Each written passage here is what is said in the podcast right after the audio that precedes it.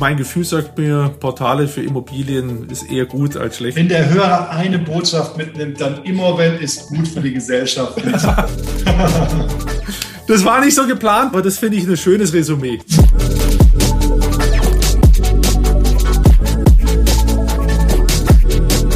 Digital Life Talk mit Jan Möllendorf. Herzlich willkommen zum Podcast Digital Live Talk. Mein Name ist Jan Möllendorf und der andere Lacher, den ihr gehört habt, war Kai Ziegler, der CEO von Immowelt. Ja, äh, ich hoffe, wir haben euch mit unserem Resümee nicht gleich die Neugier genommen für diesen Podcast. Äh, ganz im Gegenteil soll es sein. Hört rein denn ihr lernt kennen, wie ein Immobilienportal funktioniert und wir kommen, wie ihr dann ja hört, zu dem Schluss, dass die Gesellschaft eigentlich durchweg profitiert von Portalen für Wohnimmobilien. Wir haben uns aber nicht nur über die Vor- und Nachteile eines Portals und den Herausforderungen des Portalbetreibers unterhalten, sondern wir haben auch über das Thema Mietendeckel gesprochen, den Berliner Mietendeckel, und sehr spannende Einsichten bekommen in das Thema, wie schnell man auf dem Portal gesehen hat, ob es was bringt oder nichts bringt, dieser Mietdeckel. Also hört rein, alles haben wir also mit dem Intro nicht verraten. Ich freue mich auf euer Feedback an podcast.defacto.de. Bleibt gesund und bis zum nächsten Mal. Ciao, ciao. Ja, herzlich willkommen zum äh, Podcast Digital Live Talk. Heute mit Kai Ziegler, CEO von Immowelt. Wir wollen heute über das Thema Digitalisierung des Wohnimmobilienmarkts sprechen. Wer den Podcast Digital Live Talk verfolgt, der kennt es ja. Wir haben mal angefangen mit einem Künstler, wir haben einen Pfarrer gehabt, wir haben mit einer jungen Dame, einer Startup-Gründerin über den Erotikmarkt und die Digitalisierung gesprochen. Und so will ich ja die Reise machen äh, durch alle möglichen Ecken unserer Gesellschaft, um den Leuten Chancen und Herausforderungen der digitalen Transformation aufzuzeigen. Und einer der in der letzten Zeit besonders emotional auch diskutierten Märkte ist ja der Markt der Wohnimmobilien. Wir werden nachher noch drauf kommen. Das Bundesverfassungsgericht hat ja den Berliner Mietdeckel gekickt, äh, weggekickt und über dieses Thema werden wir dann nachher auch noch sehr ausführlich sprechen können.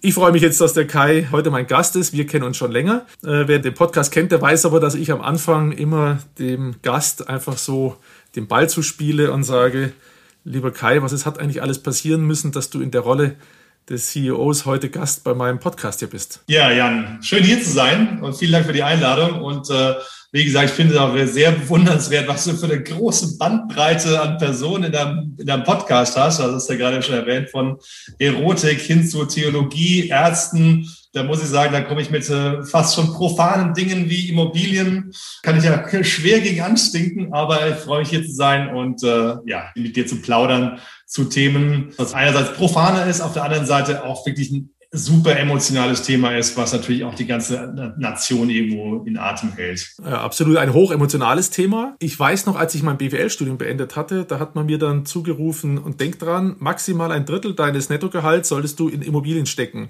die Bezahlung deiner Wohnung stecken. Und ein Drittel meines Budgets ist ganz schön viel Geld, deutlich mehr als die, äh, der Durchschnitt der Bürger in Erotik steckt, sage ich mal, oder in andere Themen, ja? oder in die Kirche oder wo auch immer. Insofern ist es ein sehr wichtiger Teil unseres aller, unserer Budgets und äh, damit auch extrem emotional immer schon gewesen, wie viel Wohnraum gibt es und so. Aber da wollen wir dann nochmal drüber sprechen. Wie du sagst, also früher war es mal so die Maßgabe, ein Drittel sollst du für oder Wohnen ausgeben.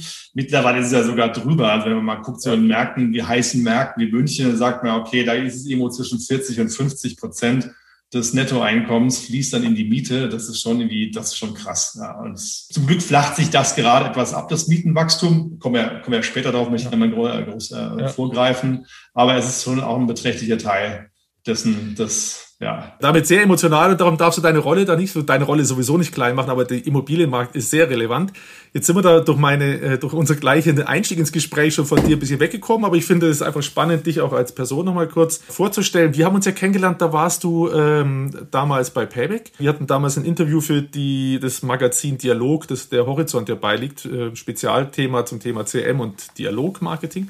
So haben wir uns kennengelernt. Du hast vorher auch BWL studiert, glaube ich, ne? und promoviert da. Ne? Genau, da haben wir uns kennengelernt und es war, fand ich ganz cool, weil wir haben uns dann gleich auch direkt super verstanden und dann nicht nur fachliche Anknüpfungspunkte, sondern was ja auch, auch mindestens genauso wichtig ist, das Menschliche, wo man merkt, okay, das klickt einfach, haben uns danach öfter getroffen, uns unterhalten, immer wieder ausgetauscht, Kontakt gehalten.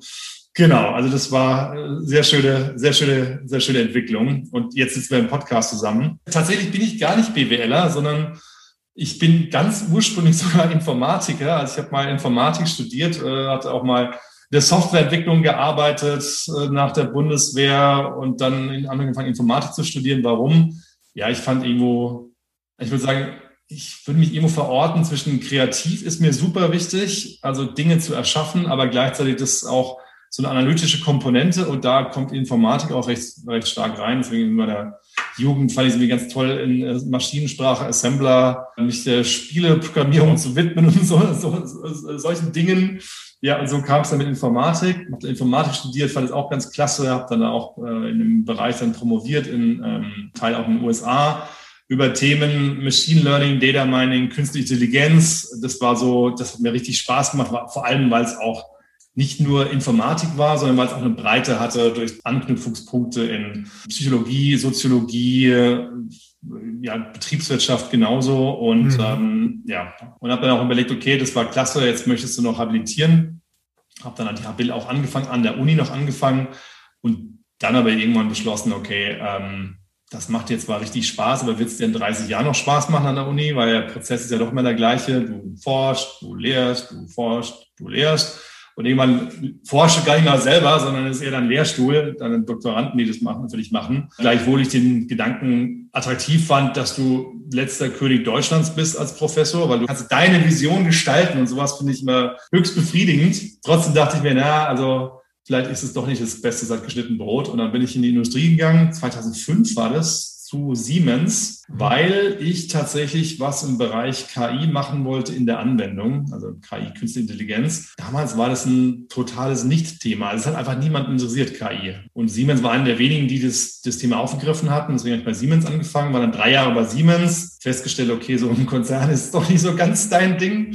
Also wir ticken da ein bisschen anders, Konzern und ich habe da die drei Jahre genutzt, habe meine HBL weitergeschrieben und bin dann zu BCG gegangen, so Strategieberatung, was völlig anderes. Dachte mir dann damals, um Gottes Willen, was machst du jetzt? Jetzt wirfst du alles weg, was dir an Kenntnissen angeeignet hast und fängst von vorne an. Wie bescheuert bist du eigentlich? Aber so im Nachhinein war es dann irgendwie doch richtig, weil irgendwann hat mich einfach die Breite mehr interessiert als die Tiefe.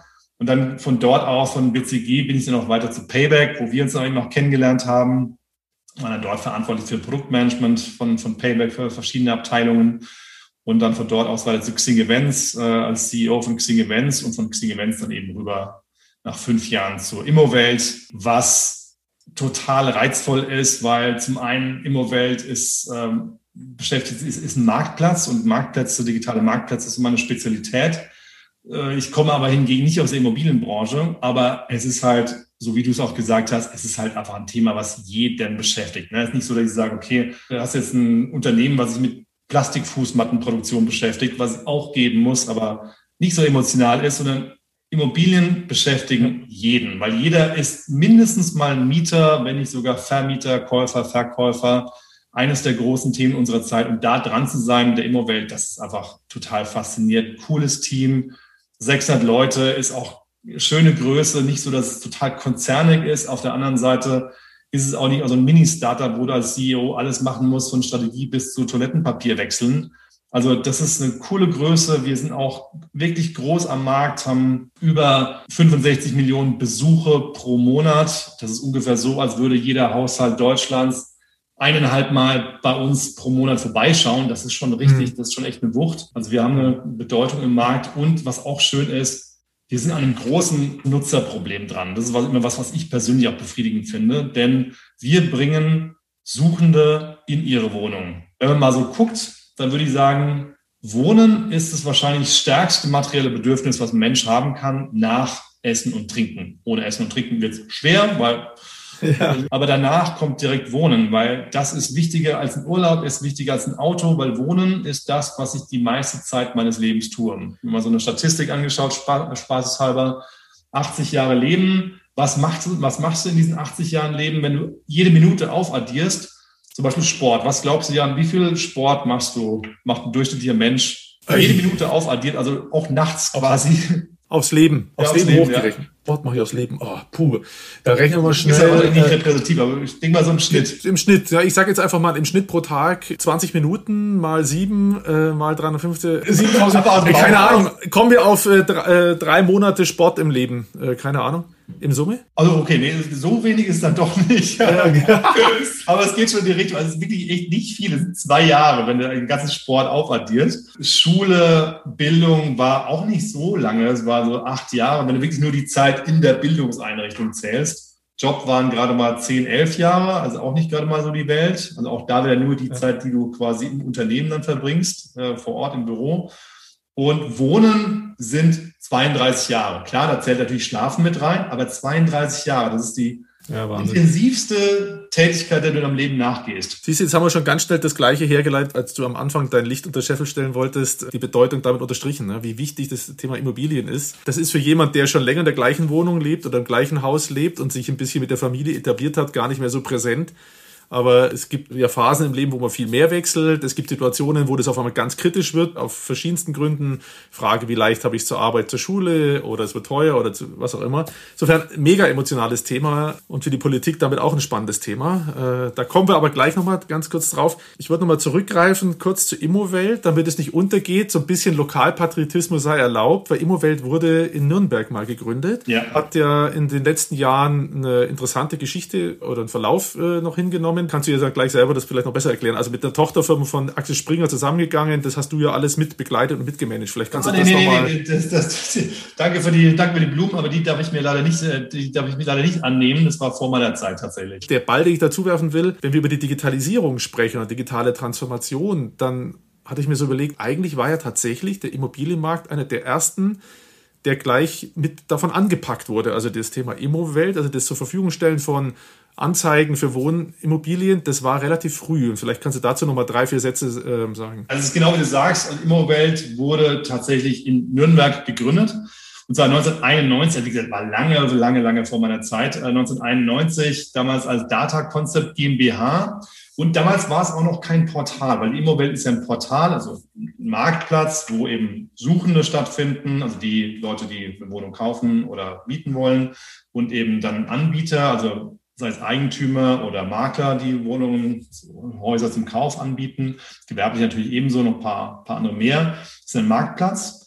Damals wurde es aber nicht als Marktplatz gegründet. Es war auch noch, ja, kann man sagen, vor der Internetwelle, sondern eher als eine CRM-Software, also eine Software für Makler, die die Makler verwenden konnten, um Kundenbindung zu betreiben. Und auch das war damals ein totales Novum, 91 die erste Software wurde auch auf einer, auf einer, auf einer CD-ROM ausgeliefert. Also es war alles noch sehr, sehr analog und ähm, die Benutzeroberfläche war natürlich auch noch, ich glaube, Windows 3.1 so. Makler 2000 hieß die Software. Aus dieser Software ist dann schlussendlich irgendwann das Portal raus erwachsen, die Immowelt, so wie wir sie heute eben auch kennen. Das war dann so Mitte, Mitte der 90er. Und äh, Mitte der 90er war auch so die Zeit, als, wie du schon angesprochen hast, als diese ganzen Immobilienportale, also das ist auch so ein, so ein weltweites Phänomen, eigentlich in die Entstehung kam. Also das quasi als erste Ausprägung der Digitalisierung im Immobilienbereich, die Gründung von solchen Portalen, die dann quasi die klassische Zeitungsannonce, wie man sie vorher kannte, Suche Wohnung oder dieses, äh, diese, diese sehr kryptischen Angebote in der Zeitung mit Maklerprosa, die das dann ersetzt haben, weil da war halt auch ein riesengroßer Bedarf da. Also das hat, das war ein Quantensprung nach vorne. Vorher hast du nur diese schlechten, kryptischen Dinger und bist hingefahren, hast eine Wohnung angeguckt und standst davor und äh, wusstest, okay, die Zeit ist dir sparen können. Das alles haben wir diese Immobilienportale deutlich vereinfacht, hat deutlich Friktion rausgenommen durch die Beschreibungen, durch die Möglichkeit zu suchen, durch die Bebilderung etc. Und wie gesagt, weltweites Phänomen, Mitte der 90er entstanden diese, diese Immobilienportale, so eben auch die Immowelt. Und die Immowelt war viele Jahre lang die Nummer zwei, eng dran an der Nummer drei, äh, Immonet eben, was du schon angesprochen hast, die Axel Springer Tochter Immonet GmbH, die eben auch in, Hamburg gegründet wurde und auch gerade im Norden sehr stark war. Und 2015 gab es dann eben die, den Merger zwischen Immonet und zwischen Immowelt. Und dadurch wurde quasi ein, ein, ein starker zweiter Player nach dem, nach dem Immo Scout aufgebaut. Das war, war vor meiner Zeit, weil ich kam eben im Mai 2019, also ziemlich genau zwei Jahren, kam, kam ich an Bord zur Immowelt. Bevor wir vielleicht dann einfach den Immobilienmarkt näher anschauen, das ist vielleicht auch nochmal ganz spannend für die Zuhörer. Bei den Portalen gibt es ja immer die Aussage, glaube ich, so der größte frisst sie alle. Wenn ja. bei Immo Scout haben wir wahrscheinlich fast doppelt so viele oder, oder mehr, deutlich sind größer, kannst du, kannst du besser beschreiben gleich in den Größenordnungen, aber dass überhaupt mehrere Portale parallel funktionieren, ist ja eigentlich schon mal ganz spannend, hatte ich mir so gedacht, nicht? Also sonst endet immer alles in einem Portal, wo Angebot und Nachfrage aus dem Gesamtmarkt zusammenkommt. Vielleicht kannst du noch erklären, wie fühlt man sich da in der Rolle des bisschen des Herausforderers, nennen wir es mal. Vielleicht kannst du auch den Zuhörern die Größenordnung nochmal vielleicht da aufzeigen an der Stelle, wie, wie ihr euch unterscheidet. Ist ein interessanter Punkt, weil wir reden über den Marktplatz. Und Marktplätze hört man immer, ja, das ist so ein, so ein Winners-Take-All-Ding. Also gibt es einen, der ist ganz groß und der mhm. nimmt allen anderen die Luft zum Atmen und schlussendlich wird nur der eine bestehen. Kennt man natürlich zu Genüge von Amazon, der eine große Marktplatz. Danach gibt es noch so ein paar kleinere, die halt unter ferner liefen. Ja. Aber bei Immobilien ist es in der Tat, und zwar das ist auch ein weltweites Phänomen, ist es anders, weil ähm, egal in welchem Land man guckt, ist es meistens ein Duopol oder auch ein Triopol, also es drei Player gibt. Ähm, okay. Oftmals der Abstand vom, vom, von der Nummer zwei zum ersten schon auch deutlich, aber die Nummer zwei und drei sind trotzdem noch signifikant groß. Und das ist in Deutschland auch nicht anders. Also es ist nicht so, dass die Immo-Scout riesengroß ist und dann kommt dann irgendwie lange nichts und dann kommt irgendwann mal die Immo-Welt. So ist es nicht. Sondern wir haben schon auch eine signifikante, ich habe ja Größe, ich habe ja vorher schon mal gesagt, also wir haben pro Monat haben wir mehr als 65 Millionen Besuche. Das ist, das ist eine echte Wucht. Also wie gesagt, ja. das, da schauen wahnsinnig viele Suchende jeden Monat bei uns vorbei. Wir haben auch, was beispielsweise die Makler angeht, die bei uns inserieren, haben wir anzahlmäßig auch nicht weniger als ein Scout, sondern das ist ziemlich gleich. Äh, Inventar haben wir weniger. Es ist aber nicht so, dass Scout doppelt so viel hätte wie wir. So, so ist es nicht. Und jetzt natürlich die spannende Frage, ja, warum ist denn das eigentlich so? Also warum gibt's auch, warum hat auch eine Nummer zwei oder eine Nummer drei in manchen, in manchen Ländern da immer noch Luft zum Atmen in diesem Bereich Immobilien? Meine These ist die, dass weil ich vorhin schon mal meinte, Wohnen ist einfach ein super wichtiges Thema. Und wenn man jetzt mal guckt, warum gibt's denn, warum ist denn normalerweise ein Marktplatz Winners Take All? Naja, weil der größte Marktplatz in der Regel halt irgendwo alles abbildet. Also der hat das mhm. Gesamtangebot, das ist schon mal äh, eine wichtige Prämisse.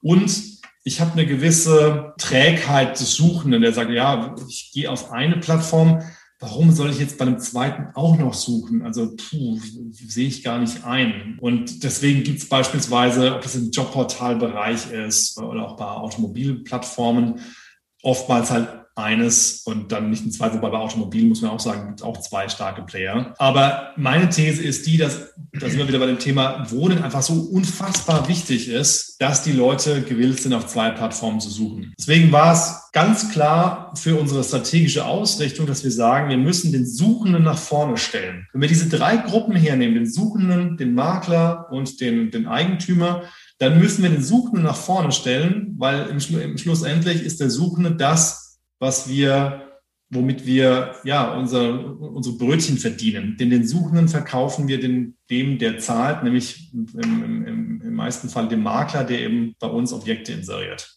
Also der Suchende muss vorne stehen, den müssen wir überzeugen.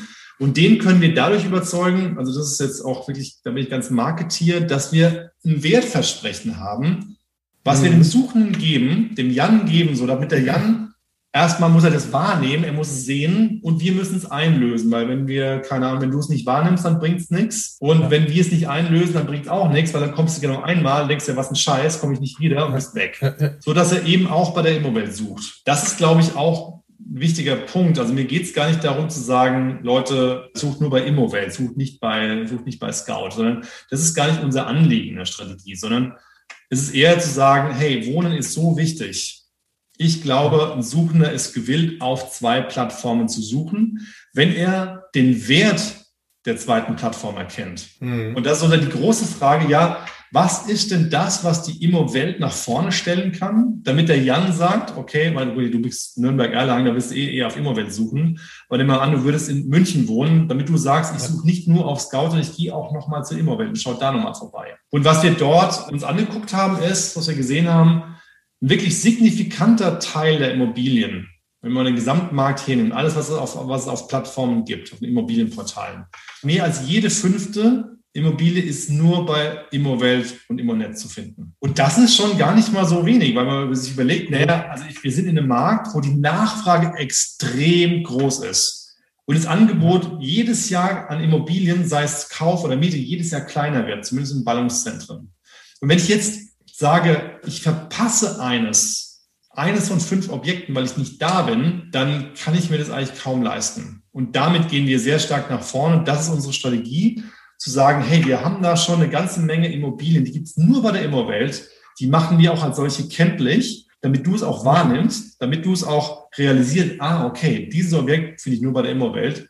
Und deswegen zumindest mal auch bei der Immowelt suchst, wenn nicht sogar exklusiv, was in manchen, was in manchen Märkten der Fall ist. Da habe ich schon wieder was gelernt, weil ich habe mir natürlich die Immowelt und alles ein bisschen angeschaut, aber ich habe ja nicht wirklich einen Suchauftrag gerade. Ich suche nicht. Ja. Und da ist mir das nicht aufgefallen. Wie schafft ihr diese Exklusivität hinzubekommen? Vielleicht müssen wir dafür nochmal den Hörern auch nochmal kurz aufrollen, euer Geschäftsmodell. Du hast es gerade im Nebensatz gesagt, aber das ist manchen, die müssen es erstmal ja verstehen. Die Makler gehen nur dahin, wo die Frequenz der Suchenden da ist. Weil warum soll der sich die Arbeit machen, ein Objekt einzustellen? Also heißt, ihr müsst euch darum kümmern, dass der Jan und die anderen da sind. Auf der anderen Seite habt ihr das typisch Plattformproblematik. Du musst nicht nur die Bewegung auf der Webseite hinkriegen, also den Traffic da hinkriegen, sondern du musst auch dafür sorgen, dass der Makler glücklich ist, weil der bezahlt euch ja am Ende der Reise. Ne? Der bezahlt pro, kannst du mal kurz erklären, wie das bei denen so ungefähr ist äh, und wie kriegt man dann einen Makler dazu, etwas exklusiv bei euch zu platzieren? Das ist dann eigentlich dann eine spannende Frage. Das äh, ist äh, perfekt beschrieben. Also du hast mit dem Marktplatz ein klassisches Henne-Ei-Problem. Der Suchende kommt nur, wenn Angebot da ist. Und der Anbietende kommt nur, wenn Nachfrage da ist. Also deswegen sind der Marktplätze auch so schwer anzugreifen, wenn sie mal etabliert sind. Das unterschätzen auch viele. Es gibt ja immer wieder Bestrebungen, neue Portale zu gründen, die dann einfach nicht funktionieren, weil eben dieses Gleichgewicht zwischen Angebot und Nachfrage herzustellen unfassbar schwierig ist. Da stecken auch wahnsinnig viel Zeit und wahnsinnig viel Investitionen drin. Nun ist es so, die Umsätze von Immobilienportalen kommen klassischerweise von den Maklern. Also man kann sagen, so die 70, 80 Prozent kommen in der Regel durch, durch Makler. Damit verdienen Immobilienportale ihr Geld und der Makler inseriert auf dem Portal. Der zahlt da eine gewisse Gebühr, dass er eine gewisse Menge von Inseraten dort eben rausgeben kann. Das ist in der Regel deutlich günstiger, als früher in Zeitungen äh, der Fall war. Wir haben auch eine relativ große Anzahl von Maklern bei uns. Also man sagt, in Deutschland gibt es 31.000 Maklerbetriebe. Wir haben 18.000 bei uns, ziemlich genau die gleiche Zahl wie der Scout. Das ist schon richtig viel vom Markt. Jetzt war da eine Frage nach der Exklusivität. Gibt Makler, die inserieren auf beiden Portalen,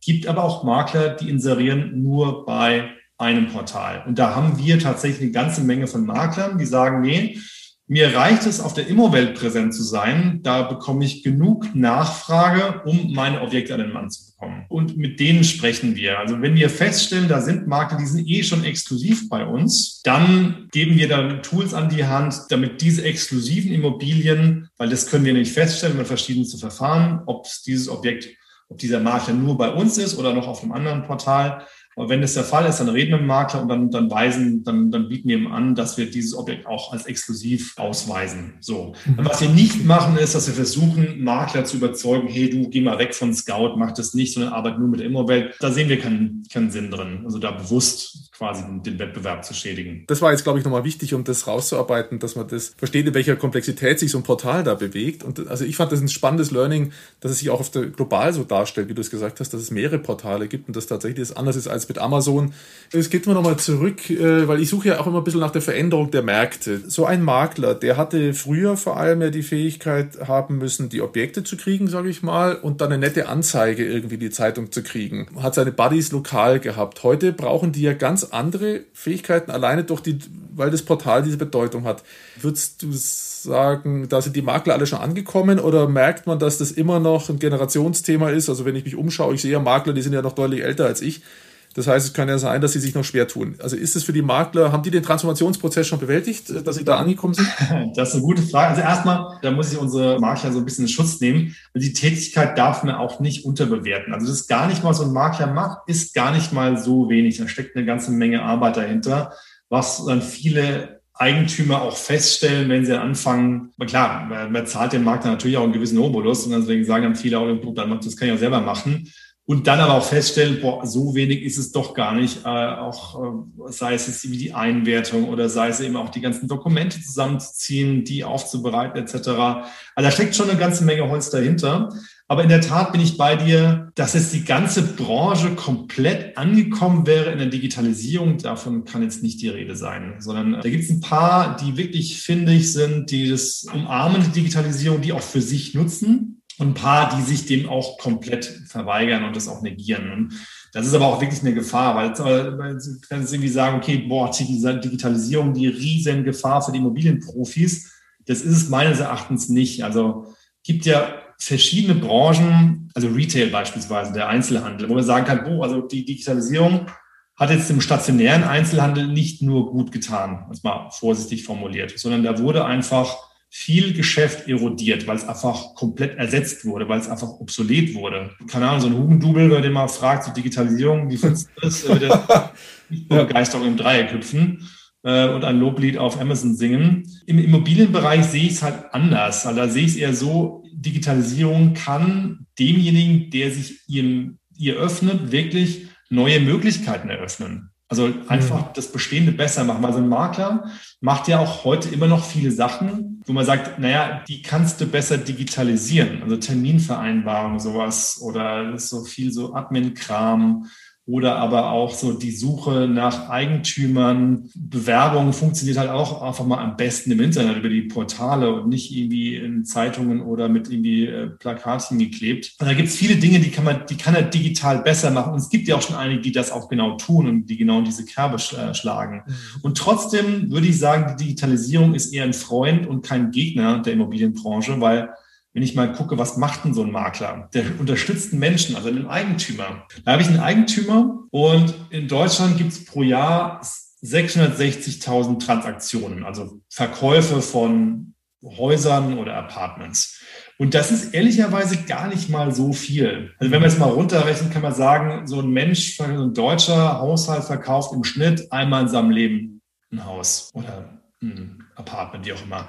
Das heißt, das ist was, wo ich einfach keine Übung drin habe. Kann ich ja nicht haben. Wenn ich es einmal im Leben mache, dann bin ich wahrscheinlich nicht der Profi. Und gleichzeitig ist es die wahrscheinlich finanzielle Entscheidung mit der größten Tragweite, die ich nur treffen kann, weil da steckt mal richtig, richtig, richtig viel Geld drin. Und deswegen will ich doch da als Eigentümer nichts falsch machen. Und selbst wenn ich jetzt irgendwie sage, boah, da gibt es ja super duper digitale Tools, ich bin überzeugt, die meisten werden es nicht tun wollen, weil die meisten sagen, nee, ich möchte einfach einen Partner an meiner Hand haben, einen Menschen, aus Fleisch und Blut, den ich fragen kann, der mir hilft und der auch so ein bisschen Händchen hält. Der sagt so, Mensch, Jan, ist kein Problem, mach dir keine Gedanken, wir kriegen das hin und es wird gut und ich helfe dabei. Der Kern von der ganzen Makelei oder vom Immobiliengeschäft, das ist ein People-Business.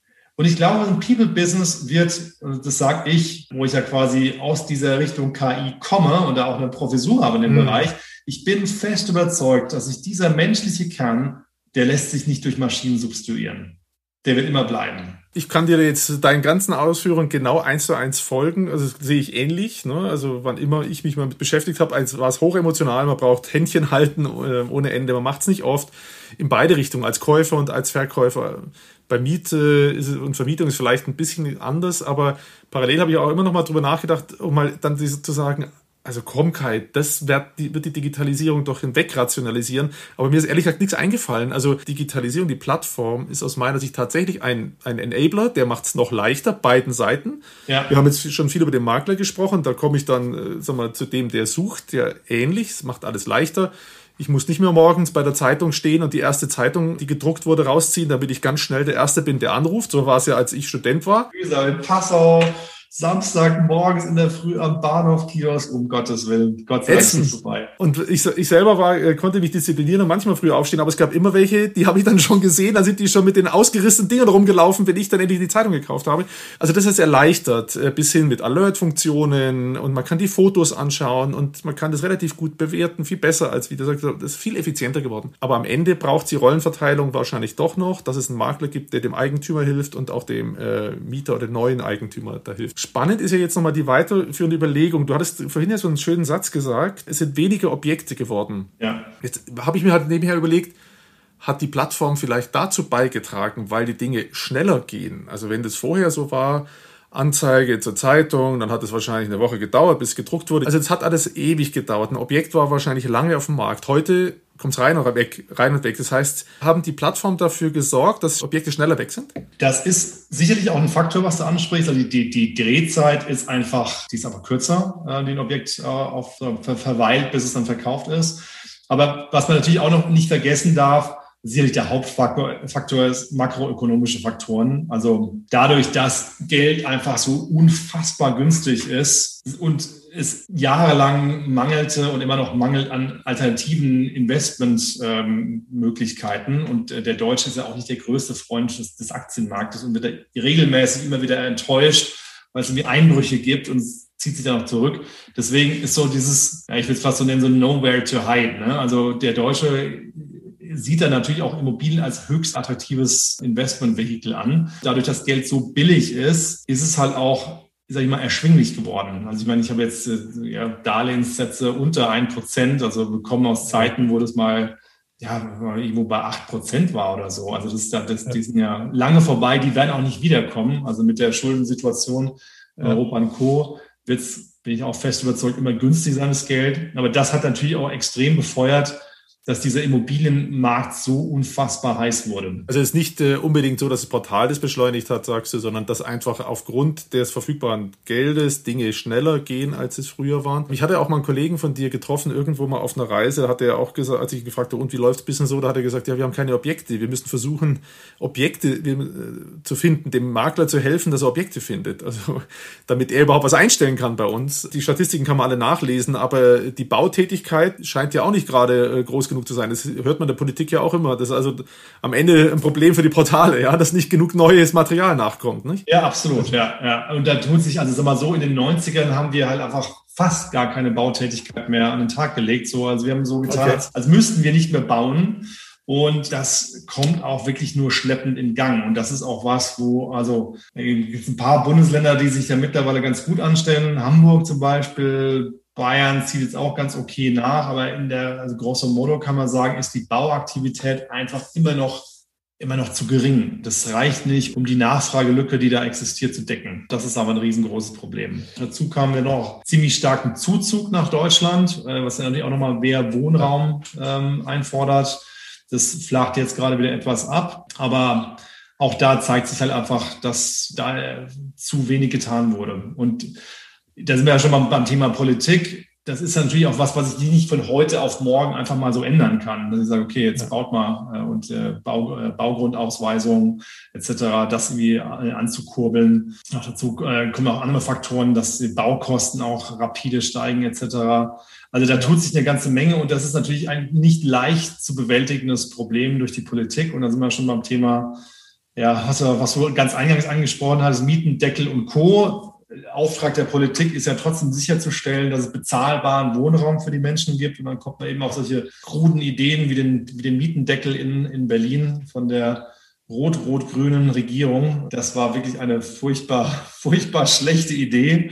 Also ja, aber genau das aber, kommt ja. dann eben ans Tageslicht, weil das einfach mal viel leichter durchzusetzen ist, als jetzt die Bautätigkeit anzukurbeln. Lassen, lassen sich viel schneller äh, vermeintliche Erfolge feiern. Und bevor wir jetzt noch tiefer einsteigen, das ist ähnlich bei unserem Thema mit dem Thema personenbezogene Daten. Die Politik, habe ich gelernt, nimmt sich immer den Teil, der für sie leicht ist, das soll jetzt nicht zu despektierlich sein, aber im Bierzelt äh, von oben runter zu schreien wenn du oben stehst und musst runterschreien, wir heizen die Bautätigkeit an, ich unterstütze die Bauunternehmer, ich weise Grundstücke aus, da kriegt, das verstehen die Leute schon manchmal gar nicht. Ja. Schreist du aber runter, ich sorge dafür, dass eure Miete gedeckelt wird, dann schreien sie alle Juhu. Genau, genau. Ähm, so einfach war das, dass das natürlich, ohne jetzt auch eben dazu politisch äh, Aussagen mich hinreißen zu lassen zu sehr, aber es ist am Ende ein Eingriff in den Markt, das ist immer nicht gut. Unabhängig davon, dass man manchmal natürlich Leitplanken setzen muss, um Dinge zu korrigieren.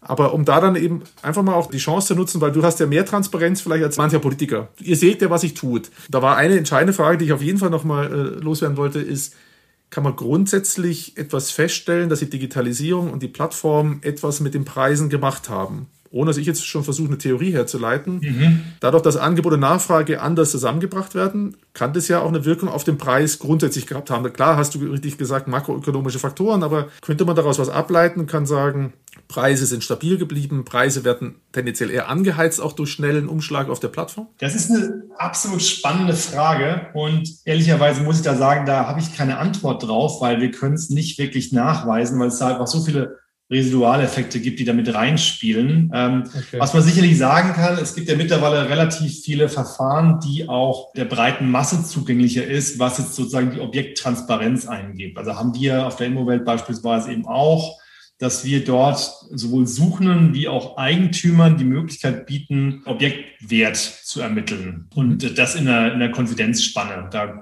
haben wir jetzt auch gerade sind wir dabei, das äh, ein neues Produkt draufzubringen, was nochmal wirklich auch marktverändernd sein wird, weil die Genauigkeit aber noch viel höher ist als alles, was man sonst im Markt kennt. Aber das ist natürlich was, was, sag ich mal, diese Informationsdemokratisierung stärker nach vorne treibt, dass sozusagen verschiedenste Marktteilnehmer mehr Informationen und mehr Zugang zu Informationen, die für sie relevant sind, bekommen, wie jetzt beispielsweise eben der Eigentümer schon mal eine erste Einschätzung, in welche Richtung sich dann der Preis bewegt. Es ist natürlich trotzdem immer noch, also wenn ich jetzt Eigentümer bin und möchte verkaufen, dann ist es trotzdem ratsam, mir immer noch einen Makler zu nehmen, weil natürlich können diese automatisierten Verfahren wo ich dann eben verschiedene Datenpunkte eingebe, wie groß ist mein Objekt, wo ist es genau, äh, was handelt es sich hier, wie ist die Ausstattung.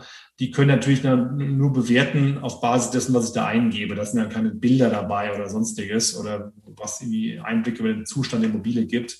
Also ist dann immer noch mal tatsächlich nochmal sinnvoll, einen Profi dazuzuziehen, aber trotzdem so per se, um Einblicke zu gewähren, wie sich Preise strukturieren, wie sich die auch entwickelt haben über die Jahre, da ist mittlerweile ein ganz anderer Zugang da als noch, sag ich mal, vor zehn Jahren oder, oder, oder davor. Meine Theorie wäre, Transparenz sorgt der Markt für fairere Preise. Also umso transparenter alles ist, umso eher bildet sich der faire, der richtige Preis. Sobald es dann ungleich verteilte Informationsstand gibt, wird es irgendwie unfair für den einen oder den anderen. Und ich glaube, das hattest du mir in einem Gespräch einfach nochmal ganz locker aufgezeigt, wie wichtig der Makler ist. Und ohne dass wir jetzt hier Werbeblock für Makler machen wollen. Makler hat ja ein Interesse, einen schnellen Umschlag zu machen. Der hat ja keine Lust, nur weil der Eigentümer sagt, ich hätte jetzt gern für das kleine, die kleine Wohnung eine Million, äh, zu sagen, okay, machen wir für eine Million. Da kriege ich ja hohe Provision. Die Provision ist nicht so ausschlaggebend, so habe ich es verstanden, wie der schnelle Umschlag für ihn. Also lieber schnell weg und darum wird er immer auch näher an den fairen Preis rangehen, ja. weil er weiß, sonst renne ich da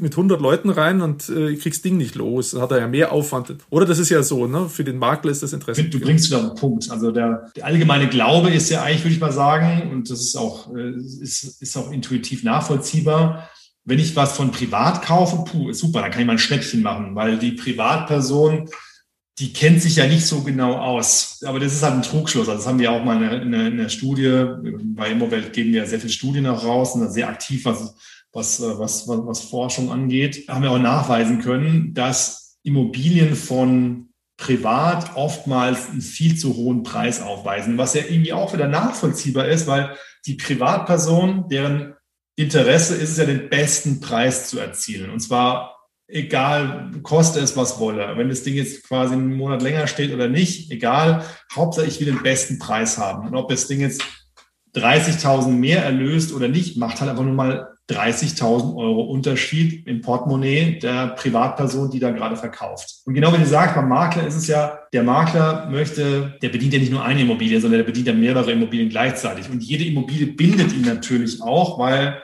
da muss er natürlich auch Zeit reinstecken. Und der hat jetzt kein Interesse, wie du sagst, den höchsten Preis zu verkaufen. Ähm, sag ich mal, keine Ahnung, 30.000 Euro mehr bei einer Immobilie, die 300.000 Euro kostet, was gerade der Schnitt ist von Immobilien äh, in, in Deutschland. Davon sieht er ja eh nicht die 30.000, sondern die 30.000 mal seine Provision, die er für sich behält. Und wenn er dafür, für diese 30.000 mehr, doppelt so lange braucht für die Immobilie, um sie zu vermarkten, naja, dann wäre es für ihn halt einfach opportuner, wenn er in der Zeit lieber eine andere, eine neue Immobilie verkauft für 300.000, weil dadurch könnte er zehnmal so viel Provision machen. Also von daher ist ein Makler auch, wenn es gar nicht mal so intuitiv klingt auf den ersten Blick, auch ein Freund des Käufers, weil er trägt dazu bei, dass ein fairer Preis gefunden wird und nicht ein Mondpreis, der dann sowieso nicht äh, erzielt werden kann, und der dann aber auch schlussendlich dazu führen kann, dass eine Immobilie auch verbrannt ist. Weil wenn eine Immobilie zu lange am Markt ist, weil sie aber nicht dreht, weil der Preis zu hoch ist, dann ist es für die Immobilie per se auch nicht gut. Auf deinen Punkt zurückzukommen, was so diese ähm, Preisfindung angeht, da kann die Digitalisierung eben dann doch wieder helfen, weil zumindest eben die Digitalisierungstools dem Eigentümer zumindest mal ein erstes ja, eine genau. erste Richtung geben, in, wo so seine Immobilie spielen kann, in welchen Preisdimensionen. Das habe ich mir nämlich gerade so vorgestellt, wenn ich jetzt Makler wäre und da kommt ein Eigentümer und der will 80 Prozent mehr, 50 Prozent mehr, als ich ihm vorschlagen würde, dann würde ich mit dem vor Immowelt nicht hinsetzen und sagen, da, schau mal, was da so drin ist und da willst du jetzt, warum, warum sollst du 50 Prozent mehr kriegen? Darum äh, hilft es denen sicherlich da in der Argumentation. Das ist schon ewig lange her. Es gibt ein Buch Freakonomics, das ist von so einem, ähm, ah, ja, ja. Volkswirt Stephen Levitt, ja. ähm, der sich mit allen möglichen eher so Randthemen im volkswirtschaftlichen Bereich befasst. Ja. Und der hat es auch mal empirisch untersucht in, in den USA, aber da ist es, äh, auch wenn der, der amerikanische Markt ein bisschen anders tickt, was die Maklei angeht, das ist natürlich ein Phänomen, was sicherlich weltweit ähnlich ist, weil das ist halt nun mal einfach menschliche Psychologie, die dahinter steckt. Der hat ja dieses Phänomen auch mal untersucht. Aber das Buch habe ich irgendwann mal schon mal gehört. Das ist ganz cool. Also die äh, sozusagen äh, Ökonomie von, von Drogendealern analysiert, Crackdealern etc. Also liest sich auch recht leicht. Also ganz ganz nette Lektüre und man lernt was dabei. Da lernt man viel dabei, glaube ich. Manchmal über Dinge, über die man sich sehr aufregt, hilft es dann manchmal solche lustigen Geschichten zu lesen. Da versteht man, aha, das stimmt eigentlich, so funktionieren die Dinge halt äh, einfach. Ich möchte mal kurz nochmal zur Politik zurück, einfach nochmal, weil das jetzt einfach aktuell ist und das beschäftige mich jetzt nochmal. Als die Mietbremse, äh, der Mietdeckel, Entschuldigung, der Mietdeckel kam, habt ihr doch wahrscheinlich sofort gesehen, was passiert im Markt. Haben die dann Objekte rausgenommen, sind weniger Objekte reingekommen? Vielleicht kannst du da drei, vier Sätze nochmal sagen. Da das war ja dann wahrscheinlich sofort die gelbe Karte, die ihr sofort gesehen habt, für die, die gelbe Karte für die Politik, oder? Ja, also in der Tat, wir haben da ja zum Mietendeckel, der ging ja live im Februar 2020. Da haben wir das Ganze analysiert und haben es dann nochmal ein Jahr später, jetzt im Februar auch nochmal quasi, okay, ein äh, Resümee gezogen, ein Jahr Mietendeckel, was tut sich da? Das haben wir gemeinsam mit dem IFO-Institut gemacht. Mit Clemens Fuß habe ich einen ganz guten Draht hatten da jetzt auch gerade Clemens und ich hatten da gerade einen Podcast noch dazu zu ah, okay. ein Jahr Mietendeckel und dann kam, glaube ich, zwei Wochen später kam dann eben das Haus für den Mietendeckel aus Karlsruhe. ja. Und ähm, was da ganz interessant ist, wenn man sich die Daten von unserem Portal anschaut, die ja da sehr repräsentativ sind, dann sieht man, zum einen sieht man einen Objektschwund, also dass das Angebot an Mietwohnungen zurückgeht in Berlin und zwar deutlich zurückgeht. Und der Grund mhm. ist der, dass eben jetzt Objekte dem Mietmarkt entzogen werden, weil viele Eigentümer sagen, naja, okay, puh, also meine, meine Rendite sinkt gerade, weil ich werde hier gerade faktisch enteignet. Nichts anderes, über nichts anderes reden wir ja hier, weil da wird auch in bestehende Mietverträge eben eingegriffen durch die Regulatorik. Da verkaufe ich das Ding lieber und nehme da einen guten Preis mit, als dass ich mich jetzt mit einer schlechten Rendite rumschlage. Das spiegelt sich dann dort tatsächlich auch wieder. Und was wir auch sehen ist, man muss ja gucken, und zwar der Mietendeckel war ja so konstruiert in Berlin, dass es einen regulierten und einen nicht regulierten Bereich gibt. Und zwar die Objekte, die vor 2014 gebaut wurden, fertiggestellt wurden, die galten als reguliert. Das heißt, dort griff dann eben der Mietendeckel, wo es dann hieß, jetzt darf die Miete maximal, hängt von ein paar Faktoren ab, 9,80 Euro plus 20 Prozent Aufpreis. Also maximal so hoch darf die Miete noch sein pro Quadratmeter. Und da gibt es einen unregulierten Bereich, das waren quasi die Neubauten, das war alles 2014 oder neuer. Was wir auf dem Portal festgestellt haben, ist, dass nämlich im unregulierten Bereich, also Neubauten, da gingen die Mietpreise steil nach oben, 17 Prozent Wachstum in einem Jahr. Und auf der anderen Seite im Bereich der, im regulierten Bereich, also die 2014 und älter, ging es vier Prozent nach unten. Also von daher kann die Politik, kann ja schon mal sagen, so, okay, wir haben hier einen Erfolg, weil im regulierten Bereich gingen tatsächlich, hurra, hurra, die Mietpreise nach unten. Aber zum einen stellt sich hier die Frage, warum denn eigentlich nur vier Prozent? Weil eigentlich müsste es ja viel mehr sein, weil ich meine, 9,80 Euro plus 20 Prozent, also so äh, würde ich mir wahrscheinlich schwer tun, in Berlin Mitte irgendwas zu finden, was jetzt, wenn es nicht reguliert wäre, was daran käme. Und die Erklärung ist, was wir gesehen haben bei unserem Portal, 80 Prozent der Mietangebote sind tatsächlich oberhalb der zulässigen Miete eingestellt. Man sich fragt, ja, warum dürfen sie ja eigentlich gar nicht? Ja, aber die haben es eben als Schattenmiete konstruiert. Sie haben gesagt, okay, das hier ist quasi die Miete, die du zahlen musst, wenn der Mietendeckel gekippt würde. Falls Aha. nicht, dann sind es eben, keine Ahnung, 9,80 Euro, whatever. Mhm. So. Und das sind aber die sichtbaren Preise. Deswegen sind es eben auch nur 4%. Die Politik hat zwar was erreicht, was sie im Bierzelt versprochen hat. Ja, ich senke euch die Preise. Äh, Verfassungsgericht hat sowieso gekippt und es wirkt so, als ob der Eingriff da einfach nicht optimal war. Also ich glaube, äh, jedem ist klar, man muss ein bisschen äh, aufpassen, weil Zustände wie in München, das kann es jetzt auch nicht sein. Wenn dann eine Familie mit zwei Kindern irgendwie sich nicht mehr leisten kann, in München zu leben und auch nicht mehr in ja. äh, angeschlossenen öffentlichen Nahverkehr leben kann. Da muss man sicherlich, darüber muss man nachdenken. Das war dann offenbar ja nicht optimal. Ich wollte noch mal eine ganz andere Frage stellen. Da vielleicht ja. noch ganz kurz. Das Interessante ist ja, wenn man mal guckt, so Mietendeckel, also Berlin sind ja nicht die, die Ersten, die das irgendwie im Sinn hatten oder die Ersten, die das getan haben, sondern also Mietpreiskontrolle ist ein Instrument, was weltweit fast jedes Land dieser Erde schon mal in irgendeiner Form betrieben hat. Ah, okay. Auch sei es jetzt Mietenbremse, Mietpreisbremse oder Mietendeckel. Also Mietendeckel gibt es auch verschiedenste Beispiele, auch in der deutschen Historie, was nicht funktioniert hat, aber auch zum Beispiel in New York hat man auch gerade so in der Nachkriegszeit, also nach dem Zweiten Weltkrieg, stark damit experimentiert. Und was man halt überall dort feststellen konnte, war beim Mietendeckel, es gab geradezu einen Verfall von Stadtvierteln. Klar, weil der Eigentümer sagt sich, ey, sorry, wieso soll ich denn jetzt hier noch in die Instandhaltung investieren, weil ich kriege ja auch ja. nicht mehr meine Rendite und im Endeffekt ist es eh wurscht, ja, ja. weil das Ding ist eh gedeckelt.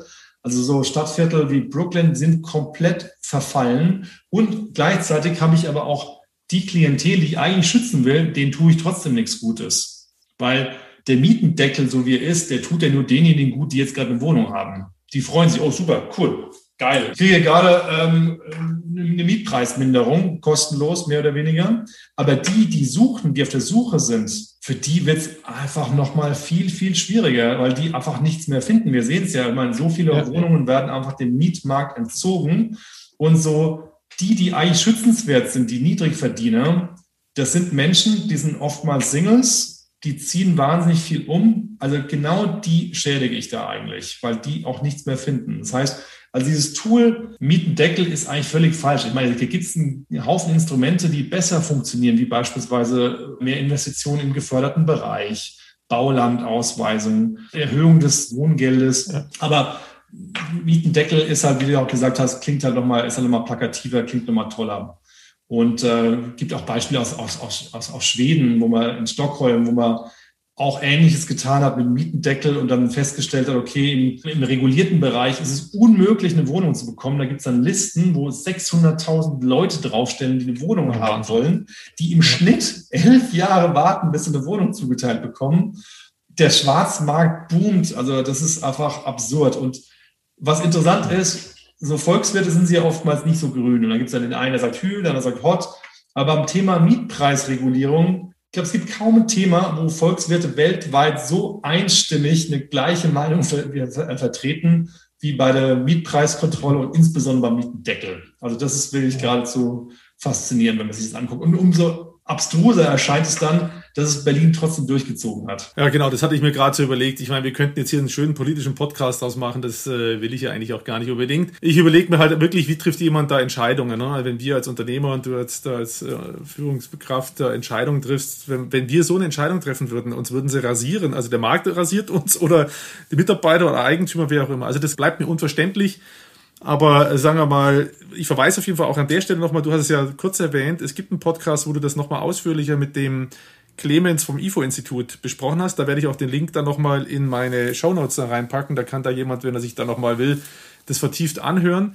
Ich wollte nämlich jetzt nochmal einen Schritt weitergehen Richtung der Frage, wo führt uns die Digitalisierung bei der Entwicklung des Immobilienmarkts noch so hin? Was passiert noch so? Da hatten wir im Vorgespräch auch so ein paar Dinge ja angesprochen. Also eure Plattform wird sich an sich jetzt erstmal nicht grundsätzlich ändern. Da wird Angebot und Nachfrage zusammenkommen. Da gibt es ein paar Erweiterungen und Bewertungen, hattest du ja schon angedeutet. Aber äh, da gibt es ja Dinge, ich schmeiße jetzt einfach mal was rein, weil ich habe gesagt, ah, wie könnten das sein? Also in Zukunft mit Smart Home, der Digitalisierung des äh, Eigentums, gibt es da eigentlich eine Verknüpfung dann zum Portal? Also habe keine Antwort drauf gehabt. Aber das wollte ich dir jetzt mal zuschmeißen. Du hast ja da so ein paar Gedanken mir auch schon mal vorher erzählt. Vielleicht kannst du da den Hörern ein bisschen daran teilhaben lassen, was du glaubst, wo die Märkte sich so hinentwickeln werden. Also zum einen, was du ansprichst, ist ja quasi, könnte man sagen, eine Vertiefung der Wertschöpfungskette, was das, äh, was das Immobilien für verschiedenste Player angeht, das heißt der Eigentümer, der Suchende oder auch ähm, der, der Käufer etc. Also beispielsweise sowas Smart Home in Verknüpfung mit Portalen, da gibt es schon Beispiele aus den USA, Sumper, wo äh, die sich sehr stark mit, mit Wohnimmobilien beschäftigen, wo dann auch quasi die Idee ist, dass sich eine Immobilie so leicht mieten kann, als wäre es ein Airbnb-Apartment. Also quasi dieses Thema Miete deutlich zu vereinfachen, die Schwellen herabzusetzen und das auch zu automatisieren, so dass ich quasi über das Portal dann direkt also meine Miete entrichten kann, die Miete gezahlt wird und aber auch der Zugang zu diesem Objekt gewährt wird über digitale Schlüssellösungen mhm. beispielsweise. Mhm. Also da tut sich eine ganze Menge. Vermietungsprozess natürlich, also wie gesagt, für den, für den Vermieter, aber auch für den, äh, für den, für den Verkäufer etc. Und was auch noch ganz spannend ist, eine Sache habe ich vorher schon mal kurz angesprochen, so diese, was sich heute Hybridmakler nennt. Also das sind ja Makler wie ein Homeday oder McMakler, Real Best etc., die quasi schon noch menschliche Makler haben, aber stark mit Mitteln der Digitalisierung arbeiten. Also sei es jetzt bei der Objektakquise, weil Objektakquise ist ein Thema, was den Makler einen großen Teil seiner Zeit beschäftigt. Objekte, also dadurch, dass der Markt so dünn ist, dass da nichts da ist, mhm. verwenden aber wahnsinnig viel Zeit, Objekte zu finden. Und das machen diese Hybridmakler eben digital durch Performance Marketing und Co. Heute heißen die Hybridmakler. Ich glaube, morgen werden die wird es da gar keinen Namen mehr vergeben, weil das ist einfach, so wird der Makler in Zukunft ausschauen. Also jeder Makler wird, jeder erfolgreiche Makler wird in Zukunft ein, ein Hybridmakler sein, der irgendwie die Mittel der Digitalisierung für sich zu nutzen weiß. Mhm. Aber das ist gerade ein großes Thema. Ein weiteres großes Thema ist so ein Trend aus den USA. Das nennt sich iBuying, also Abkürzung für Instant Buying, also Sofortkauf quasi. Mhm. Jetzt muss er verstehen, in den USA ist es natürlich so mal Immobilienkauf und Verkauf nochmal viel stärker, viel mehr Usus als in Deutschland. Also der Amerikaner verkauft sein Objekt im Leben mehr als zweimal häufiger als ein Deutscher. Auch ein Brite verkauft sein Objekt zweieinhalb Mal öfter als ein Deutscher in den USA ist es zum Beispiel auch so gängig, dass ich während des College schon mal ein erstes Objekt kaufe und dann quasi so die Property Ladder hochsteige. Also dann, wenn ich meinen ersten Job habe, mehr Kohle, verkaufe ich mein Objekt, kaufe ein neues und so weiter. Und das mache ich ein paar Mal im Leben. Sowas macht ein Deutscher in der Regel ja nicht so. Das heißt aber auch so, dieser Convenience-Aspekt ist für einen Amerikaner nochmal wichtiger beim Verkauf einer Immobilie, mhm. weil es halt nicht die eine große Transaktion im Leben ist. Und iBuying zielt darauf ab, dass eine Plattform, also gibt es verschiedene Spezialisten wie Open Door oder OfferPad, die sagen, Mensch Jan, guck mal, du bist jetzt ein Eigentümer und äh, wenn du dein Objekt verkaufen möchtest, ich kauf's dir ab. Also nicht das Angebot, das Offering von einem Makler, gib mir dein Objekt und ich verkauf's für dich und während der Zeit verbleibt es immer bei dir und das Risiko liegt auch irgendwo bei dir, sondern ich kauf's dir ab. Gib hier ein paar Daten ein zu deinem Objekt und ich mache den Kaufpreis. Eventuell schicke ich nochmal einen vorbei und innerhalb von 24 Stunden oder 48 Stunden hast du ein Angebot auf dem Tisch und ich kaufe es dir ab. Super convenient natürlich. Jetzt kann man sagen, das hat sich jetzt in Deutschland noch nicht durchgesetzt und ich glaube auch nicht, dass sich das in Deutschland durchsetzen wird. Und zwar aus zwei Gründen. Zum einen, die Transaktionskosten sind in Deutschland ja nun mal sehr hoch. Und in dem Fall mhm. muss ich die ja zweimal zahlen, weil da habe ich zum einen das Internetportal, was dem Jan eben jetzt mal sein Objekt abkauft uns dann beispielsweise dem Kai weiterverkauft. Das heißt, ich habe zwei Transaktionen. Normalerweise, wenn du es mit einem Makler an mich verkaufen würdest, wäre es eine Transaktion. Wenn jetzt mal guckt, in Deutschland sind die Transaktionskosten dann super hoch. Also ich habe da die Grunderwerbsteuer, die ist jetzt in Bayern relativ niedrig, bei 3,5, aber in Berlin ist halt bei 6,5 Prozent. Dann habe ich 1,5 Prozent für Notar. Puh, bin ich schon mal bei 8 Prozent. Und dann habe ich den Makler auch nochmal dabei. Das kann auch nochmal siehe gut und gerne sieben Prozent plus Mehrwertsteuer sein. Also da bin ich dann in, manchmal schon, oftmals schon bei 15 Prozent. Und die habe ich halt zweimal statt einmal. Das heißt, wenn ich so ein Modell hätte, dann muss ich diese 15 Prozent Transaktionskosten, die ja einmal zu viel sind, die müsste ich ja wieder reinholen. Das ist ja geradezu abstrus. Und verdienen wollen die auch noch was. Das heißt, wenn der sagen wir, von einer Rendite von 20 Prozent ausgeht, äh, sage ich jetzt mal sehr hochgeschätzt, aber sagen wir, heißt zweimal 15 sind 30 plus 20 obendrauf sind wir bei 50 Prozent. Das heißt, der Preis steigt vom Verkäufer bis zum neuen Verkäufer um 50 Prozent. Also wenn die Transaktionskosten niedrig sind, würde ich sagen, könnte das ein interessantes Modell sein. Für den, aber wie du sagst, es glaube ich, passt sehr gut zu den amerikanischen Märkten. Genau, weil da sind ja super niedrig, die Transaktionskosten. Plus der Amerikaner ist da halt auch, sage ich mal, weniger risikoavers. Der Deutsche denkt sich, puh, einmal im Leben, dann muss ich also richtig machen. Und ähm, die werden mich doch bestimmt übers Ohr hauen, wenn es so schnell geht. Und mhm. der Amerikaner, der also so ein anderes, einen anderen Bezug zum Geld hat, ist da halt mal etwas leichtfüßiger unterwegs, würde ich jetzt mal ja. Etwas plakativ und stereotyp sagen. Ich habe jetzt einfach nochmal auch noch weitergedacht, was könnte noch so kommen. Äh, wir haben ein Thema noch gar nicht so angesprochen. Da würden viele Zuhörer gleich drauf kommen und sagen, Mensch, die Immowelt, die haben doch super Daten. Die könnten doch noch das und das und jenes machen. Also ihr wisst, was für Objekte zu welchem Preis verkauft werden und äh, man könnte eine Finanzierungsrolle vielleicht mal mit einnehmen oder man kann die Daten weiterverkaufen an Solarpanelhersteller, Anbieter in irgendeiner Form. Vielleicht kannst du dazu noch zwei, drei Sätze sagen, weil mein Gefühl sagt mir, das ist zwar ein nettes, interessantes Zusatzgeschäft, aber für mich persönlich klingt das, wenn ich mir, sieht das immer so aus, das ist einfach nur so ein bisschen zur Unterstützung der Plattform, aber eigentlich ist das nicht euer Haupt, wird das nicht euer Hauptthema sein, oder? Da triffst du den Nagel auf den Kopf. Also das ist natürlich auch für unsere Suchenden auch interessant zu wissen, okay, jetzt habe ich ein Objekt gefunden, das kann ich mir damit, damit liebäuglich schon mal, wie schaut es denn aus für eine Finanzierung? Und da wollen wir auch so convenient sein und unseren Kunden, in dem Fall den Suchenden, eben auch sozusagen auch gleich noch einen, einen, einen Anknüpfungspunkt geben. Guck mal, diese Banken kämen für dich in Frage, die würden dir bei so und so viel Eigenkapital etc., würden sie denen den, den ähm, Darlehenszins bieten oder auch Umzugsvermittlung da zu unterstützen. Das tun wir alles oder auch Gas, Stromanbieter etc. Aber unser Kern ist immer noch wirklich einen Suchenden mit seinem zukünftigen Objekt zusammenzubringen. Das ist unser Kern, das ist unser Motor und du hast es ja auch schon angesprochen dieses Henne-Ei-Marktplatz, äh, äh, die Suchenden kommen nur, wenn ein Angebot da ist, Anbieter kommen nur, wenn Suchende da sind und so weiter. Das ist der Motor, der die Immo-Welt auch befeuert und der auch so, sag ich mal, von außen betrachtet, ist es nur in Anführungszeichen Marktplatz, aber unten drunter ist das ein ziemlich, ziemlich starker Motor, den ich auch nicht so leicht nachbauen kann. Wenn ich es noch erläutern darf, das sind so die sogenannten indirekten Netzwerkeffekte. Netzwerkeffekte sagen ja, dass der Wert eines Produkts nicht vom Produkt selber kommt, also wie schön dieses Produkt ist, wie es sich anfühlt etc., sondern wie viele Leute dahinter stecken. Also mal ein Beispiel zu geben, Facebook hier nehme. Also gesetzt den Fall, es gäbe jetzt neues Facebook, nehmen wir es mal Superbook und dieses Superbook, das ist einfach nochmal, das sieht, das sind genau deine Lieblingsfarben und die Usability ist nochmal toller und du, du, du verliebst dich einfach darin. Trotzdem würdest du es wahrscheinlich nicht nutzen. Einfach aus dem einen Grund, Facebook hat für dich eine Relevanz dadurch, welche deiner Freunde, deiner Kontakte drauf sind. Und wenn deine Kontakte nun mal bei Facebook sind und nicht bei Superbook, auch wenn sich Superbook besser anfühlt, dann bist du halt nun mal eher auf Facebook unterwegs. Das sind so Netzwerkeffekte. Also ja. Netzwerkeffekte ah, ja, ja. bedeuten, du bewertest wirklich den, den Wert eines Produkts nach der Anzahl Personen, die drauf sind. das habe ich bei Marktplätzen auch. Nur da sind sie indirekt. Indirekt heißt, heißt das, jeder Suchende mehr, der auf die Plattform kommt, macht die Plattform attraktiver für den Anbieter und jeder Anbieter mehr, der auf die Plattform kommt, macht die Plattform attraktiver für den Suchenden, weil dadurch haben sie mehr Angebot. Und so habe ich diesen sich selbst verstärkten Regelkreis, der sich befeuert, aber den muss ich dann erstmal über eine gewisse Schwelle drüber hieven, weil wenn ich kein Angebot habe, kommt auch kein Suchender. Und wenn ich keinen Suchenden habe, dann habe ich kein, dann, dann habe ich kein Angebot. Darüber muss ich kommen und wenn ich das mal am Laufen habe, dann dreht sich das von ganz alleine. Und das ist das Hauptbewertungskriterium für solche Marktplätze. Portal ist super erklärt und ich habe jetzt nochmal die Rolle des Users eingenommen, habe mir gesagt, Genau, und eigentlich ist es ja genial. Also ich persönlich erkenne im Moment noch kein Problem. Du könntest jetzt Facebook mal hernehmen, weil du es gerade gesagt hast.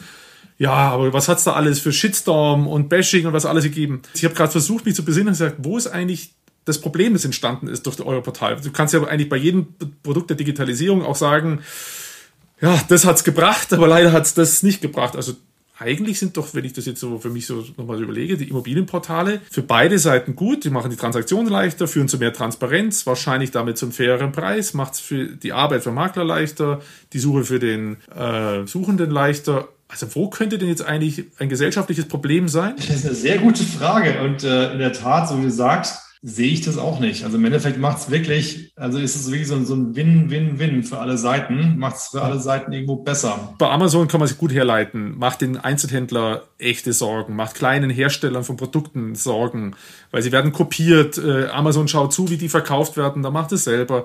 Insofern werden, wird die Strukturen sehr verändert und so. Also für die analogen Werbeformen, das könnte man vielleicht auch sagen, für Zeitungen, das war ja auch mal, also Rubriken war für Zeitungen natürlich mal ein großes Geschäft, ist es mittlerweile nicht mehr. Also Zeitungen verdienen ihr Geld nicht mehr zu großen Teilen durch Rubriken. Und das war früher, das war früher mal ganz anders. Das war nicht nur die Werbung, sondern wirklich auch die Rubriken, die Zeitungen befeuert haben.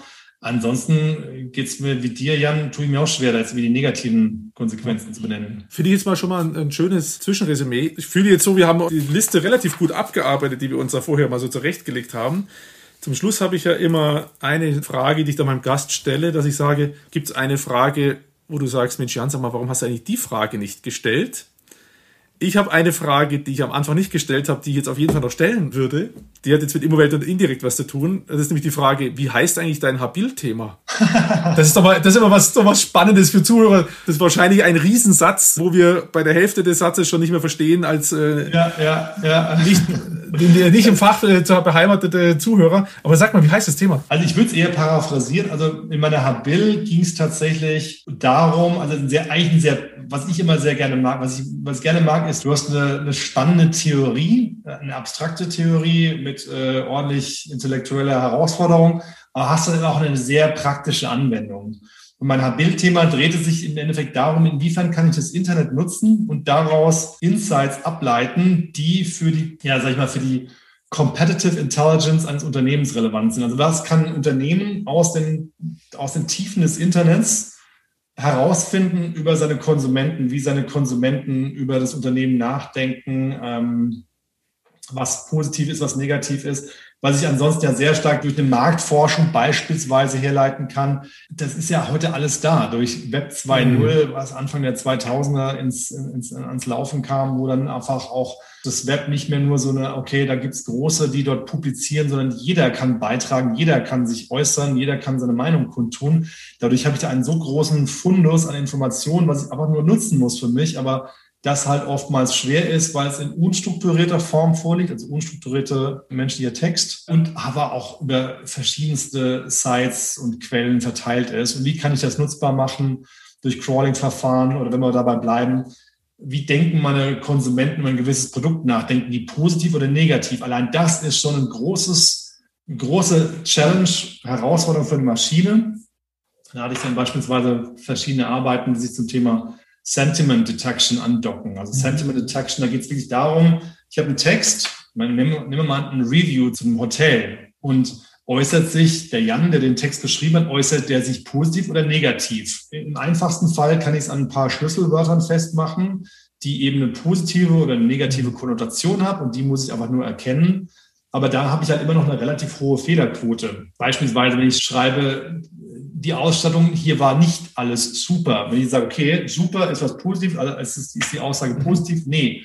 Ich habe eine kontextuelle Valenzverschiebung durch dieses Wörtchen nicht drinnen kann ich sagen, okay, dann nehme ich das noch dazu. Aber auch das ist noch nicht die Lösung, weil im Endeffekt muss ich wirklich die Syntax, die Satzstruktur verstehen zum gewissen Grad. Eine Maschine muss die verstehen und kann dann Aussagen darüber treffen. Also das ist mal so quasi so reingedrillt, ein so ein Problem, mit dem sich das Ganze befasst hat und davon gibt es halt tausend weitere.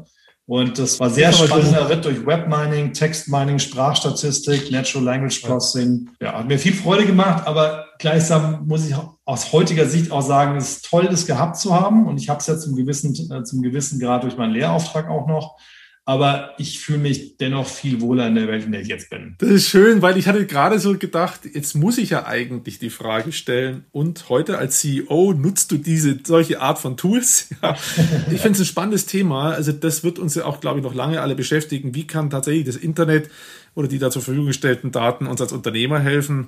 Äh, da hatte ich gerade auch schon wieder weitergedacht, das könnte auch mal für einen Podcast was sein. Also cool wäre, ich wollte auch schon mal mit einem sowieso mit einem alten Menschen, also einen weit über 80-Jährigen ein Gespräch führen, der im Vorstand Danke, dass war. du nicht jetzt mich meinst. Nein, nein, nein, nein. Die Idee, die ich hatte, wäre ein CEO, der heute aktiv ist, so wie du. Ja. Und daneben jemand, der vor 30 Jahren, also der, den ich da jetzt im Kopf hatte, ist 95, der war äh, sehr, sehr weit oben bei Siemens. Der ist ja 95, der ist schon seit 30 Jahren pensioniert. Ne? Das heißt, wie haben sich Dinge im Führen von Unternehmen verändert? Rein im Rausarbeiten, wo geht mein Unternehmen mal hin? Aber das machen wir heute nicht mehr auf diese Box. Super spannendes Thema, auf jeden Fall. Ja, da hat sich ja eine ganze Menge verändert. Und verändert sich auch noch und wird sich ja noch verändern. Ja, das ist eine, das ist eine gute Idee. Aber ansonsten haben wir einen schönen Kreis gezogen um den Immobilienmarkt, sind tief eingetaucht, haben, ich glaube, der Hörer konnte einiges lernen, auch über Portale, weil nicht alle, die mir meine Hörer sind, sind da so tief drin wie du oder wie manche, die im E-Commerce unterwegs sind. Insofern fand ich sowohl dafür spannend als auch noch ein bisschen was zu lernen über den Immobilienmarkt. Ich suche ja immer nach der Frage, ist gut für die Gesellschaft oder nicht. Bei manchen Dingen muss ich einfach sagen, ich weiß immer noch nicht, ob es gut ist. Mein Gefühl sagt mir, Portale für Immobilien ist eher gut als schlecht. Wenn der Hörer eine Botschaft mitnimmt, dann Immowelt ist gut für die Gesellschaft. Das war nicht so geplant, aber das finde ich ein schönes Resümee. Finde ich auch, ja. Da würde ich mich auch super gerne zitieren lassen mit diesem, mit diesem Statement. Den lassen wir drin. Dann sage ich dir an der Stelle Danke, Kai. Vielen Dank dir, Jan. Hat super Spaß gemacht, wie immer, wenn wir uns, wenn wir uns sehen und austauschen. Also finde ich immer schöne Gespräche, lockere Gespräche. Hat mir auch echt Spaß gemacht. Danke dir. Das war genau in meinem Sinne vom Podcast äh, Digital Live Talk. Insofern, tschüss. Und das war's schon wieder. Ja, ich hoffe, es hat euch gefallen. Ihr habt wieder was gelernt. Ich freue mich über Feedback an podcast.defacto.de. Bleibt gesund. Bis zum nächsten Mal. Ciao.